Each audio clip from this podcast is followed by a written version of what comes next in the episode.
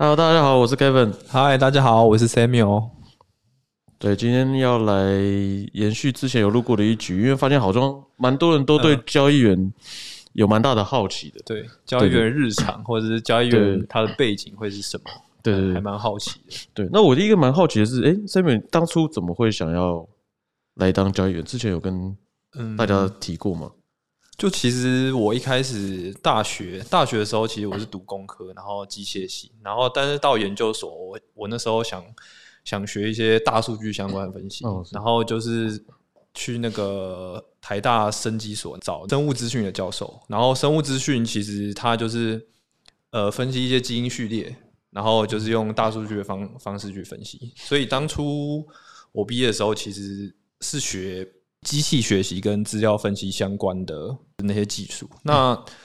为什么会走金融？然后其实我硕班的时候，其实也有修一些金融相关的课，也有做一些比较自动化交易的城市。我当初面试的时候，其实面面的蛮广的，就是也有找呃交易员相关，也有找机器学习相关的工作。那最后面试完蛮久之后，我觉得这家这家公司很不错，那最后就选择这家公司，然后就一直待到现在这样。对啊，那有觉得用你学会的一些分析工具或是能力做到现在，觉得会想要去别的领域尝试吗？还是觉得哎这一块其实，在金融这方面运用的还算蛮喜欢的？对，就是其实呃，我蛮喜欢做交易。那那其实我有时候下班也会看一下那些 K 线，但是我不知道是我有兴趣交易，还是我有兴趣赚钱。可能是有兴趣赚钱，看到钱很多就很开心的。那其实，诶，不管不管我目的什么，那但我就是很喜欢交易。那其实我目前的目标就是在交易这块先做到最好。就是我目前在黄泉是高频交易部门，那就是把高频交易这部分做到最好。然后，如果高频这部分做很好的话，那看看有没有机会再去做不同类型的交易的尝试。因为其实交易。的范围很广，对，不限于什么高频、中频、低频，或者是其他各各个类型，非常多交易都是可以去尝试的。对，对，但大家都是以想要赚钱为目的，最终目标就是为最终目标其实就是赚钱。那 Kevin 你自己本身呢？诶，怎么到这个领域来的？我的是比较奇怪，因为其实我本身就是金融相关科系毕业的。嗯，那其实。呃，当初很多同才都是选择可能研究员或分析师等等的为主。那其实我们这一批人真的从事去想要做交易的，相对来说很少数。那当时造成这样的原因，可能可能我们的年代稍微再久远了一点，我不知道现在的情况怎么样。因为当时台湾的环境来说，对交易员其实不管是热门程度或是。现实的薪水方面，其实相对其他的没有这么的吸引人，因为可能很多人会，呃，对以前来说，可能觉得交易员好像是一个听起来就很厉害的一个职业，就像可能有人觉得当医生啊、当律师就是一个很厉害、很高水准的职业，然后薪水领的可能很多。但其实，在我们那个情况，大概是几年前的十，啊，先不要讲十几年了，就是几年前的时候，其实现实来说，教育已经没有。在那时候的人心目中，是一个这么厉害，跟很可能相对于医师、律师来说，是一个比较高贵、薪水很高、领的过得很舒服的一个职业。所以那时候其实没有这么多人想要走教育这一块路。那我当时想要走教育这块路的原因也是蛮奇怪，因为其实我一开始在大学的时候有去实习过，那也是比较偏向做一些研究或是做一些其他方面的事情。那大家知道，金融业其实是一个。不会比其他行业来说来的轻松的一个职业，它需要做的事情非常非常多。然后我之前待的可能外商啊，呃，工作时间非常的长。那时候觉得我的生活都贡献在工作上面，嗯，所以其实我那时候踏入交易员这条路有一个蛮大原因，是因为就我的认知里面，好像交易员看起来都过得蛮爽的，大家觉得好像上班时间就。动动手指啊，做做交易啊，钱就进来了，然后好像就，呃，市场没有开市就没事，然后平常好像过得就是开心花钱的那种生活，所以我就选择了进入传统金融市场的，也刚好运气蛮好的，自进到传统金融市场的自营部，成为一开始就算是一个真正的交易员，因为其实很多人会觉得交易员这个好像很难达成他们心目中的交易员的这个职权，因为其实很多人都称作为交易员，但是实际上并不是太多地方让你有权利跟权限去做。可能每个人心中或是电影上看到那种自己拿着电脑管理一笔资金，动动手指，然后就可以从那个账户里面赚多少钱啊，赚赔钱这样。其实大部分的公司跟所谓交易员的职缺，并没有办法让你有这么大的权限，说去做那些事情。对，所以像我们这边也是，大家是以一个研究啊、团队啊整体来负责开发一些。实际上要做交易行为的，并不是说让你给你一笔钱就可以让你随便随便让你去干嘛去赚你想赚的钱之类的。嗯，对。那其实那时候刚好运气好，到传统金融市场的自营部里面，刚好那一家公司对于交易员的规划也是以个人为导向的，所以其实我那时候进入的 职场，跟我那时候做的交易所谓的交易员的类型，就是属于比较个人管理的。一笔资金的这种操作模式，但可能大家也会对这件事情蛮有兴趣，因为我其实身边蛮多人问我，就是我我刚提到那种个人的交易员的这种类型，其实在整个所谓交易的市场里面算比较少，是属于这种类型的。对，并不是像大家可能心里所想的，就是呃，好像交易员就是一个权力很大，可以做很多事情啊，然后管理一笔资金很自由度非常非常高，其实蛮不一定的。就是交易员其实蛮多种。类型跟形态有合作的啊，有独立的啊，有以整个公司为主的，有一个领导人来分配工作的，其实各式各样的都有。对，所以其实交易员这个行业也蛮广泛的，不止交易的市场不同啊。像可能 最多人想要提问的，可能是哎，加密货币市场到底跟传统市场来说交易有什么样的不一样？那对，因为 Samuel，，您您刚说你可能一开始投入的就是。加密货币市场，那当初怎么会觉得想要进来加密货币市场，而不是先去从传统金融市场开始做起？因为其实这个问题很简单，当初传统市场的交易公司也有投一些，然后新创也有投一些啊，然后。其实道理就很简单，因为后来觉得这间公司很好哦，选公司为那时候那时候就是觉得那个这边环境那时候看起来很好，当初就没有特别再去考虑其他的，就是还蛮简单的。对，确确实确实，因为呃，以台湾啊，就是以台湾来讲就好。台湾其实传统的市场大部分都是传统的大型的金融机构在做从事交易的比较多。那 因为台湾其实没有很流行，我不知道现在法规通过了没，就是所谓的私募这一块，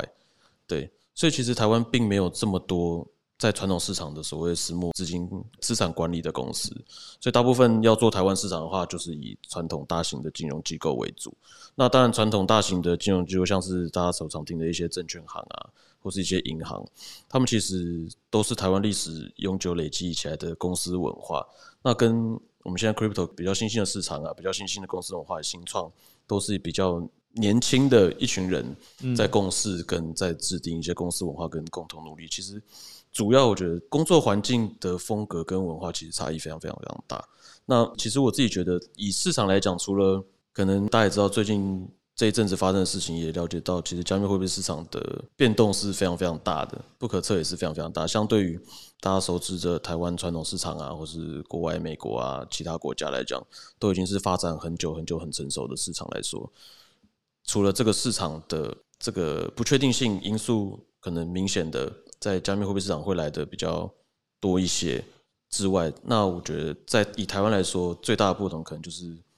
公司文化的类型的。一个不同是，我觉得差别比较大的，对对啊。所以通常如果有人对交易员是有兴趣的，你也不会说哦，建议他先到传统金融磨练，再来到这个比较新创的加密货币的交易公司。呃，以市场来说，我不会觉得哪一个必须先去有比较好的学习的效果。但是以台湾的现实来说，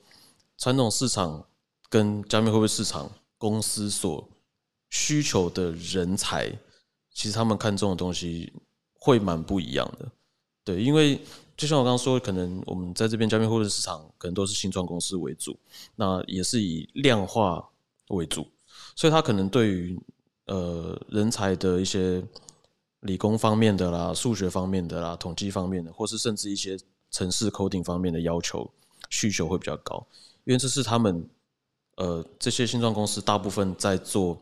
策略的开发跟运行交易的一个他们所需要的工具。对，那因为他们所说的工具是这些，所以他们可能基本觉得他们需要有这些的人才，基本具备这些能力的人才。那传统金融市场相对来说可能历史发展的比较久，但他们用的工具可能相对的没有这么的呃先进或是厉害，但是他们沿袭了他们以前前人所累积跟努力留下来的一些系统啊、设备啊，跟一些呃制度啊等等的，他们在可能。Coding 啊，或是这些方面，并不会有那么先天上的要求，你一定要有具备这样子的工具能力。他们或许有庞大的资源，足够来培养他们认为你有交易潜力的人。那在台湾，一些可能不只是交易啦，就是任何的新创公司，可能在营运方面，其实他们都希望找来的人是要有比较具备有及时的战斗力的这种人才，能帮助公司在。重要的发展阶段的人有所贡献的人，相对来说比较没有那么庞大的资源跟时间耐心来培养他们认为未来有机会的人才。对，所以我觉得这两个并没有说这两个市场哪一个比较好，但是可能看个人能力 来去觉得你可能在哪一块会比较有你可以发挥成长的地方。那我反而是觉得不要因为自己目前没有这块能力而打消了自己想要。成为交易员的这个热忱，我是觉得比较可惜的。譬如说啊，我就是对交易很有兴趣，但是我觉得好像听说交易员都要很会 coding 啊，很会什么数学统计能力要很好。那我是不是现在还没有办法进入这一块？其实还是有很多地方可以让你慢慢边学习累积交易的经验，然后边补足你的不足的地方。对，所以当然以现实来说，可能加密货币市场的这些新创公司比较。难有这样的机会啦，对，但是对于交易员来说，我觉得这都不是一个很大的阻碍，这样，对，对啊，因为我觉得新创公司，呃，你可以发想你自己的想法的地方会比较多，是，然后，然后传统市场你可能就是，呃，因为前人已经留下很多东西，对，没错，然后你后面进来人可能就是持续前人的东西，然后继续做一些修改之类的，就是可以发想的比较少。那新创就是。你可以，如果你很有想法，你就是可以一直开发。例如说，你对金融市场你有什么特殊的看法？因为对，因为其实金融瞬息万变，所以随时都会有新新的想法或者新的东西跑出来。那新创或者是应该说加密货币也是很新的产业，它比较会有这样的机会。我觉得，我觉得是这样。哦，对，然后还有一点是，我刚突然想到，就是很多台湾的传统的公司就有所谓的职等。他们很看重职等跟你的经历，所以你进去你就是一个菜鸟学弟，那你可能很多事情是你没有办法做的，有很多福利跟很多机会也是学长们、学长姐们先，那这就是台湾的传统的职涯文化啦。那当然，现在很多新创的年轻人比较不喜欢这种，或是觉得不需要这种。框架，所以基本上像我们公司，其实大家没有所谓辈分的差别，大家也不会觉得，哎，你好像 比较有经验，你就要比较厉害，或是给你比较多好的。我们一切都是大家共同努力，然后看大家的贡献来做，就是比如说福利也好，或是等等的。不像很多传统公司，像好像在凑传统公司，但其实不是，传统公司有传统公司的好。就像我刚刚提说，他们有比较庞大的资源可以培栽培人才，这样对。但是就是可能。自由度啦，或是你想做的事情，比较没有办法那么快速的能在传统公司能达到一个发挥，这样对对。之前好像有有人问到说，做金融是不是需要 coding 很强这件事情？那我觉得。你做金融做量化，我们的目的都是什么？就是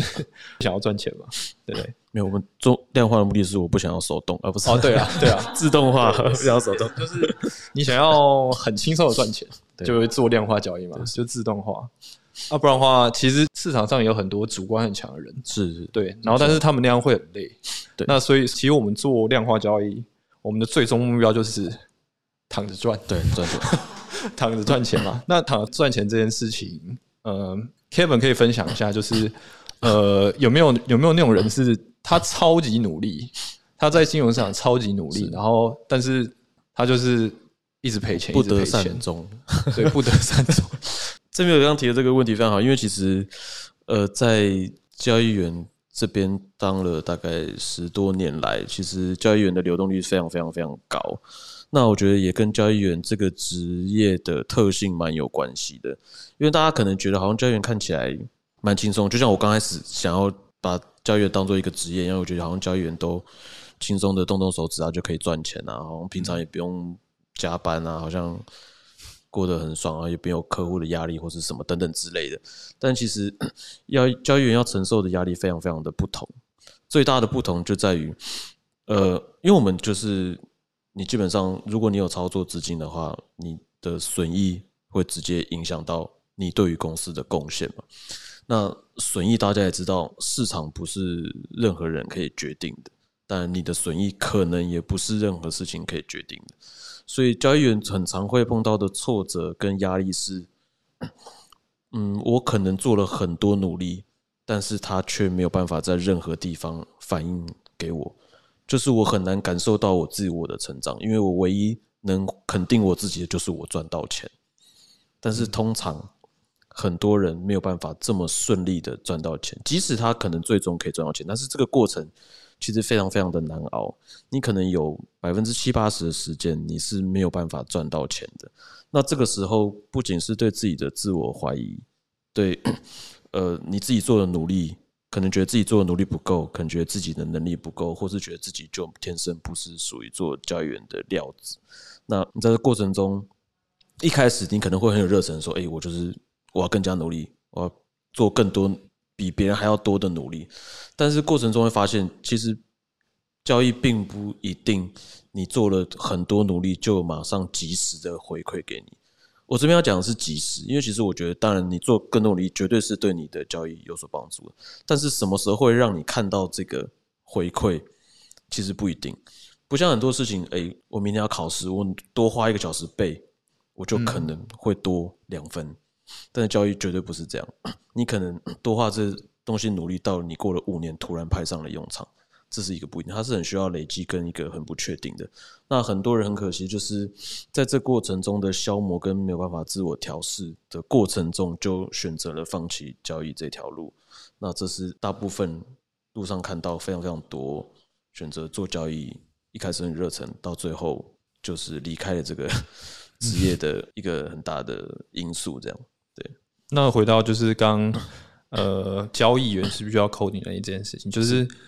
基本上，如果你要做呃自动化交易，其实就是一定要 coding 嘛。是。那但是需不需要到很艰深的 coding？如果你说高频交易的话，那绝对需要。是。但是如果是中低频，你想要给它自动化交易，我认为是不需要到非常强的 coding 能力。例如，例如说，你可能